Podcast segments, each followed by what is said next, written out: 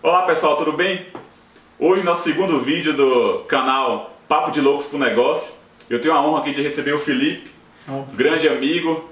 E a gente sempre está aqui batendo muitos papos, tomando café e falando de projetos, ideias. É, até antes de apresentar o Felipe, eu queria agradecer o feedback do pessoal. É, foi muito legal, o primeiro vídeo bombou, fez muito sucesso. Algumas pessoas perguntaram, pô Cássio, mas por que Papo de Louco, né? Que nome diferente. E até é, é uma boa pergunta, porque quando eu fiz o primeiro vídeo, que foi super espontâneo com, com o Daniel, da PME, a gente pensou, pô, qual o nome que a gente coloca no canal? E acho que Papo de Louco é porque a dinâmica do bate-papo é, é, é, livre, assim, e até quem é empreendedor um pouco nesse país é meio louco também, né? Tem um pouco de. tem que ter um pouco de loucura. Com certeza. É, então, assim, mais uma vez, obrigado a todos, tá? E eu estou aqui com o Felipe. Felipe tem a Consul, uma consultoria que trabalha muito com investimentos, projetos. Felipe, muito obrigado e... É um prazer, um prazer estar aqui representando aqui a Consul né, e o empreendedorismo brasileiro um pouquinho. Ah, só falar um pouquinho da Consul, ela trabalha em duas vertentes. Uma é consultoria em gestão, finanças, é, projetos estratégicos para empresas aí de pequeno e médio porte. Ah, e também tem uma vertente que atua com articulação e, e incubação de startups. É, na verdade, faz um processo de catalisação, né? identifica oportunidades de, de investimentos, é, projetos que têm potenciais e, e junta as pontas para executar. E nesse, nesse, nessa direção a gente já desenvolveu projetos bacanas, o Convenier que atua aqui em Campinas, estamos lançando o Nearby, e Legal. alguns outros projetos aí no pipeline. Ou seja, quem tem oportunidade, projetos e ideias, conversa com o Felipe. Ah. É o ah. cara. não, mas legal. Pô, mais, uma, mais um vídeo que a gente também não pensou muito que ia falar. Né? A gente bateu um papo aqui antes e até seguindo a linha de alguns feedbacks do primeiro vídeo, assim, a gente. É, putz, acho que uma coisa legal de a gente compartilhar é, é justamente fazendo um link, esse tema da crise, né? Ainda tá meio no ar aí.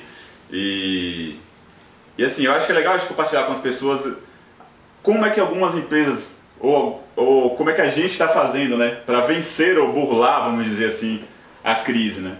É tem algumas iniciativas aí, algumas linhas de modelos de negócio que, que eu acho que é bem legal, que a gente estava conversando aqui sobre é, a questão do... A economia do compartilhamento, né? Isso, é. É, muito bacana. A economia do compartilhamento veio aí com força total. É, a gente tem visto casos de sucesso, outros que são polêmicos, né, como é o Uber, que atuam justamente nisso, promovem uh, uma democratização de, da renda em algumas oportunidades, a utilização de recursos é, de forma compartilhada, né, carros, é, até ferramentas. Inclusive o Nerbi atua nessa área, na, na parte de segurança, né? Segurança colaborativa, as pessoas poderem estar se ajudando ali. Boa, e é uma vertente que realmente veio para ficar e e por que, que não veio antes? Porque a tecnologia não permitia essa conectividade toda, né? Ou até o momento, né? Tipo, ah, é. Aquilo que a gente fala, necessidade faz o, a pessoa, pô, beleza, tô com ideias, projetos, vou, vamos, vamos se unir aí, ou pensar num modelo que seria desse compartilhamento, eu acho que é, é verdade. que o momento contribui, né? O Airbnb, eu acho que ele foi lançado num momento de crise e é um dos, dos fatores que, que indicam como um fator de sucesso. As pessoas realmente dispuserem o espaço da sua casa para locação, era uma coisa que ninguém considerava, né? Que é, investidores falaram que aquela ideia era esdrúxula e hoje ultrapassou os bilhões de, é, valuation. Pois é, né, cara? E aquilo que, linkando com o primeiro vídeo, cara, eu acho que tem oportunidade. Eu acho que no momento de crise, o empreendedor ele tem que levantar um pouco a cabeça, fugir um pouco mais da especulação em excesso, né? Especulação negativa em excesso e, e, e, olhar oportunidades e até inovar né, modelos de negócio ou formas de, de ou processos do negócio. Né? Com certeza. Legal, legal. Acho que o recado é esse, é passar para as pessoas também um pouco daquilo que a gente falou no primeiro vídeo, é um pouco da prática de como também bolar ou talvez olhar uma alternativa positiva nesse momento mais, né? É, verdade. Crise, né? Eu, eu não sou tão otimista quanto Cássio em alguns pontos, mas de fato eu acho que é no momento de desafiador que emergem as oportunidades e pensando até mais profundamente de reorganizar o Brasil. A gente vê aí um contexto, inclusive político, muito aquecido, de mudanças, de moralização. E eu acho que a mesma coisa acontece com as estruturas sociais.